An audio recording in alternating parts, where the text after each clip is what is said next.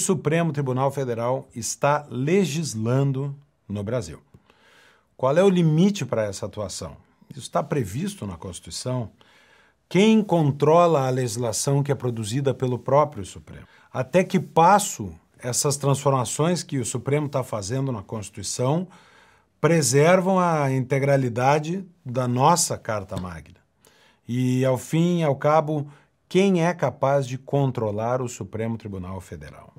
Ora, o Supremo vem legislando no Brasil e isso é fato público e notório. Basta ver a decisão do Supremo de tornar homofobia um crime comparado ao crime de racismo. Ou seja, é, o Supremo decidiu adotar uma analogia para considerar que o, o, crime de racismo, que é o que está previsto no Código Penal, se aplique também ao crime de homofobia. E também para dizer que o crime de homofobia é imprescritível e que não aceita fiança, inafiançável. Ora, isso é uma criação do Supremo Tribunal Federal. Não é só isso. O Supremo está legislando sobre porte de drogas, descriminalizando o porte uh, da maconha, não de todas as drogas, ou seja, isso mostra também que é uma natureza de política pública o que o Supremo está fazendo. Ele não está protegendo um direito individual, ele está escolhendo uma política pública. É a maconha, é até a quantidade X, isso é típico de uma norma votada no Congresso. Ministra Rosa Weber colocou um voto sobre o aborto, a descriminalização do aborto, quer dizer, sem nenhuma lei no Congresso, uma, um início de um processo de legalização do aborto no Supremo Tribunal Federal, além de outros temas criminais que o Supremo já regrou, ou parece quase uh, a caminho de regrar. Né? O crime de fake news, a ponto de, veja esse tweet de Paulo Pimenta, ministro do governo Lula, começa dizendo: mentir é crime. Ora, eu não me lembro de ter visto isso no Código Penal, mas o, o ministro do governo Lula se sente já ah, autorizado a dizer que mentir é crime. Por quê? Porque o Supremo vem construindo esta lógica de que fake news é crime. Não está legislado em lugar nenhum. E também o conceito de flagrante permanente, que é a ideia de que um vídeo postado na internet uh, coloca o autor do vídeo em flagrante permanente. A qualquer momento ele pode ser preso em flagrante e, portanto, o crime de postar um vídeo na internet uh, não precisa do trânsito em julgado, não precisa sequer de uma decisão em segunda instância, né, que foi tão importante lá na Lava Jato. Agora não. Vídeo na internet, este é um flagrante permanente e esta é a decisão do Supremo Tribunal Federal legislando sobre matéria de processo penal. Ora, isso é tão inconstitucional que até o Zanin sabe. E até o Zanin, no seu, uh, na sua sabatina no Congresso Nacional, no Senado, para poder virar ministro do Supremo, Zanin disse: não vou legislar no Supremo, reconheço o limite da Constituição. Ou seja, é inconstitucional. Isso é claro. Mas não é só no, no espaço do poder legislativo que o Supremo vem se metendo. Ele vem se metendo também no poder executivo. Basta ver que abriu inquéritos, o inquérito policial tradicionalmente é feito pela polícia, que é um órgão do poder executivo. Ah, o Supremo tirou o efeito de um indulto, que é um ato, ou graça, que é um ato exclusivo do presidente da República, do poder executivo. O Supremo se miscuiu na nomeação de diretor da Polícia Federal, ora, que é um ato do Poder Executivo. Ou seja, tem uma frase do, do Gilberto Amado que diz assim: o modelo inglês é o modelo da cooperação de poderes. O modelo americano é o modelo da separação de poderes. E o modelo brasileiro parece que virou o modelo da invasão de poderes. Até onde vai o Supremo na invasão dos demais poderes. E por que, que isso é importante? Por que, que a separação de poderes ela é tão importante para um, um povo livre, para uma, uma nação que quer viver em liberdade? A, a separação de poderes ela é um instrumento de defesa da liberdade contra a tirania. Ora, isso não é só Montesquieu, isso é a história que mostra. Você tem os, todos os poderes concentrados em uma só pessoa ou em uma só entidade.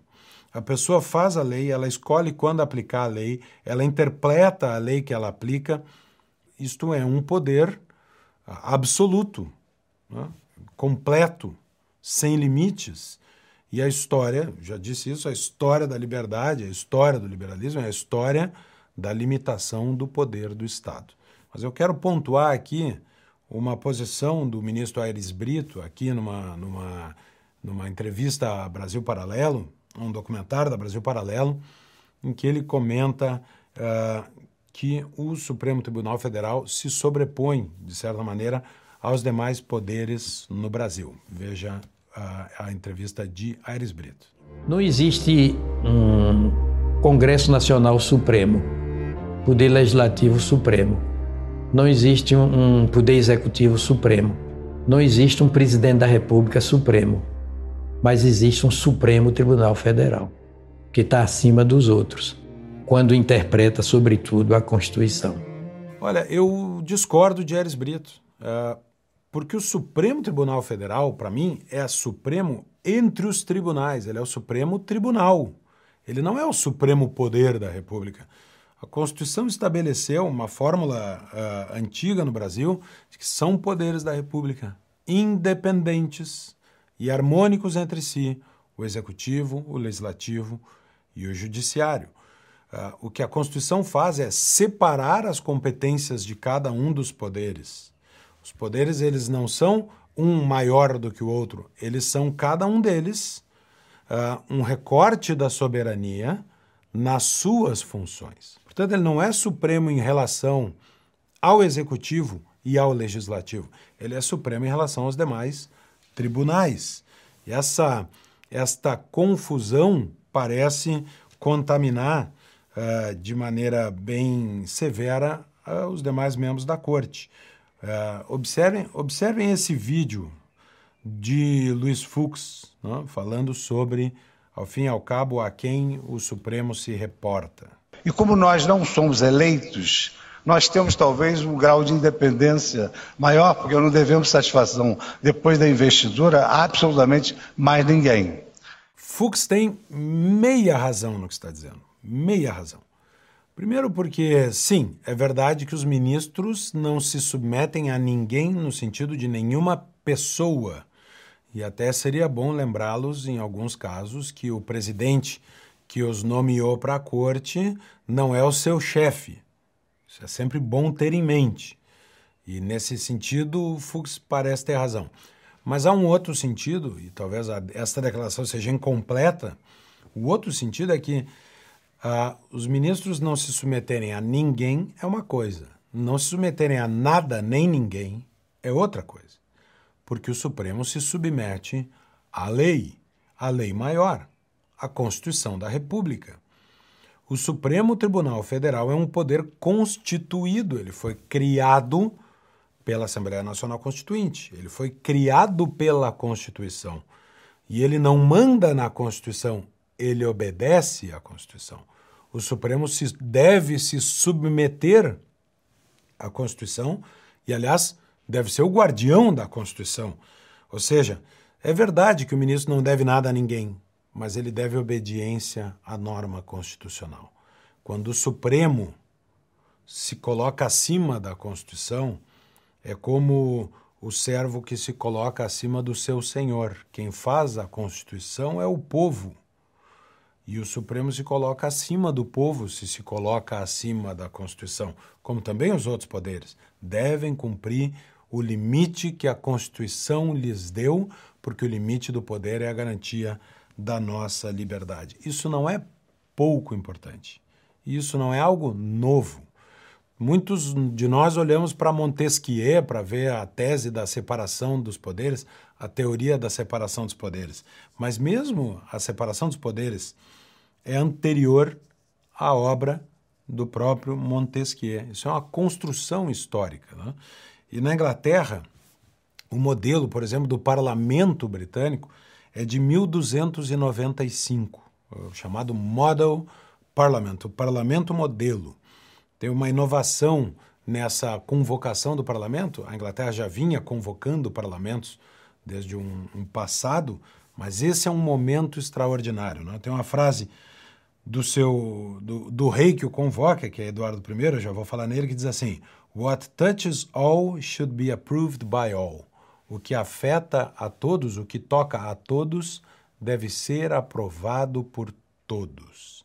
E essa é a razão pela qual o Supremo não pode legislar. Ele não representa a totalidade da população. O Supremo não é eleito, ele não tem um mandato democrático. Em 1295, Eduardo I, esse sujeito que vocês veem na, na tela, na, num, num desenho medieval, mas mais conhecido por muitos de nós uh, por essa por esta figura, uh, por estas imagens do filme Coração Valente. Eduardo I era o, o rei do Coração Valente, o filme que, aliás, eu recomendo a todos. Uh, Eduardo I tinha dois apelidos. O primeiro era Longshanks, que é por causa das, dos cachos longos no cabelo, e o segundo era The Hammer of the Scots, o martelo dos escoceses. Né? Então, Coração Valente aí vale a pena assistir, uma história verídica, uh, obviamente que é romanceada, mas que vale a pena. Eduardo I foi quem criou o parlamento modelo. Qual foi a inovação? Além de convocar o que hoje nós chamamos todos, né, e ele mesmo chamou da Câmara dos Lordes, ele convocou os comuns. Então, cada condado mandava dois representantes, cada cidade mandava dois representantes, e as leis na Inglaterra deixaram de ser feitas só pelos lords, os amigos do rei, para ser feita pelos comuns. O povo precisa aprovar uma lei. A maioria do povo tem que estar expressa. O que toca a todos tem que ser aprovado por todos. E é por isto que o que o Supremo faz é inverter essa lógica. A lógica de, além dos lordes, os comuns têm que falar. O Brasil parece que está dando passos para trás e quem está fazendo a lei são só os lordes do Supremo Tribunal Federal. Eu faço essa brincadeira porque até pouco tempo, até 2009 na Inglaterra, a, não havia uma Suprema Corte. A Suprema Corte da Inglaterra era um destacamento da Câmara dos Lordes. Então, a Suprema Corte são os lordes, lá na Inglaterra. Né? Até pouco tempo atrás. E reparem que lá na Inglaterra, mesmo a nova Corte Constitucional, a Suprema Corte Inglesa, que foi criada em 2009, ela não tem o poder de declarar uma lei do parlamento inconstitucional, porque a soberania do povo se expressa no parlamento. Esse é o modelo inglês. Então, ah, o que o Supremo faz aqui é, bom, os, os lordes estão calando os comuns em matérias, e, isso é o mais grave, matérias que o Supremo sabe e expressa isso, que não haveria maioria no Congresso para aprovar.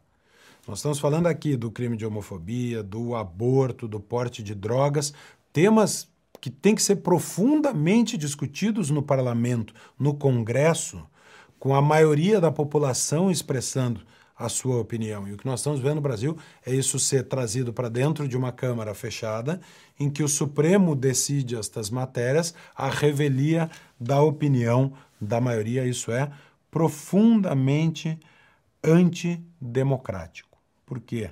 E, diria eu, inconstitucional. Por quê? Porque o modelo brasileiro é esse, o da separação de poderes.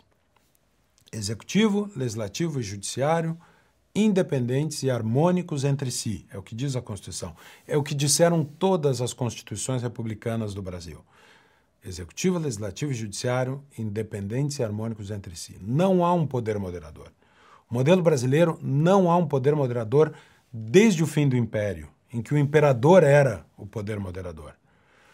O modelo republicano brasileiro não tem poder moderador. Sempre que os poderes, os três, entraram em conflito, na história brasileira, as Forças Armadas romperam a ordem constitucional e reestabeleceram um novo processo constitucional e, de novo, se escrevia. São poderes da República, independentes e harmônicos entre si, o Executivo, o Legislativo e o Judiciário. Eles entravam em conflito, as Forças Armadas rompiam a ordem constitucional e escreviam uma nova Constituição. E esse ciclo se repetiu tantas vezes que em 1964 as Forças Armadas romperam a ordem constitucional e não a reestabeleceram. Ficaram por 20 anos no poder. Quando em 88 nós construímos uma nova Constituição com um pacto democrático no país, nós dissemos: são poderes da República, independentes e harmônicos entre si, o executivo, o legislativo e o judiciário, e não há poder moderador. Isso é o que está na Constituição brasileira, mas parece não ser o que está na cabeça do Supremo Tribunal Federal. Veja esta declaração de um dos nossos ministros sobre o papel moderador que o Supremo vem exercendo no Brasil. É uma discussão muito complexa, muito difícil, e eu entendo, sinceramente, que na prática nós já temos um semipresidencialismo com um controle de poder moderador que hoje é exercido pelo Supremo Tribunal Federal. Basta verificar todo esse período da pandemia. Então tá aí, Toffoli acha que o Brasil agora não é mais um presidencialismo, como a Constituição disse, e que ele passou a ter um poder moderador, o que a Constituição não disse. Ora, em que momento o Supremo virou o poder moderador? Ah, talvez no impeachment de Dilma Rousseff. Ah, ali havia um conflito entre o executivo, Dilma, e o Congresso Nacional, que afinal de contas julgou e processou Dilma. Quando houve este conflito, não foi no Brasil, não, ah, não foram as Forças Armadas que quebraram a ordem constitucional. O que houve foi que o Supremo Tribunal Federal avocou para si a mediação desse conflito, de certo modo houve alterações ali no rito do julgamento do impeachment. Para quem não lembra, até um, um, um segundo julga, micro-julgamento ali, a gente chama juízo de admissibilidade, no Senado foi criado. Ou seja, quando saiu da Câmara para o Senado, o Senado votou se receberia o que veio da Câmara. Isso não aconteceu no impeachment do Collor, foi uma inovação que o Supremo impôs naquele momento. E a segunda grande inovação foi separar a pena de Dilma, separar a perda do mandato da perda dos direitos políticos.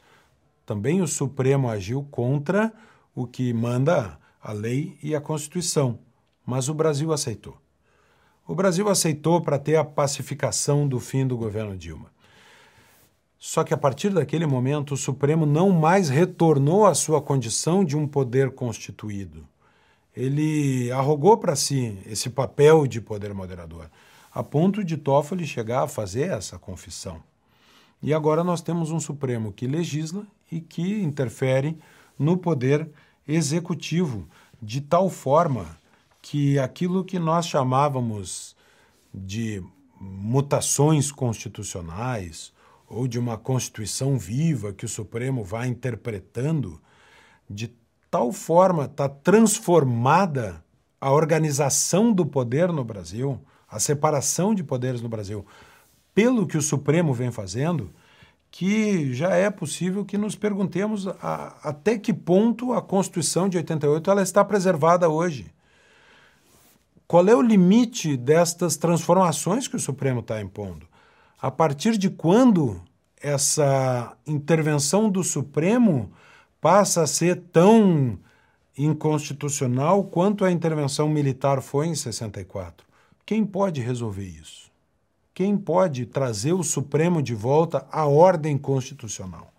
Quem pode recolocar os ministros do Supremo dentro do, da moldura institucional que a Constituição lhes impõe?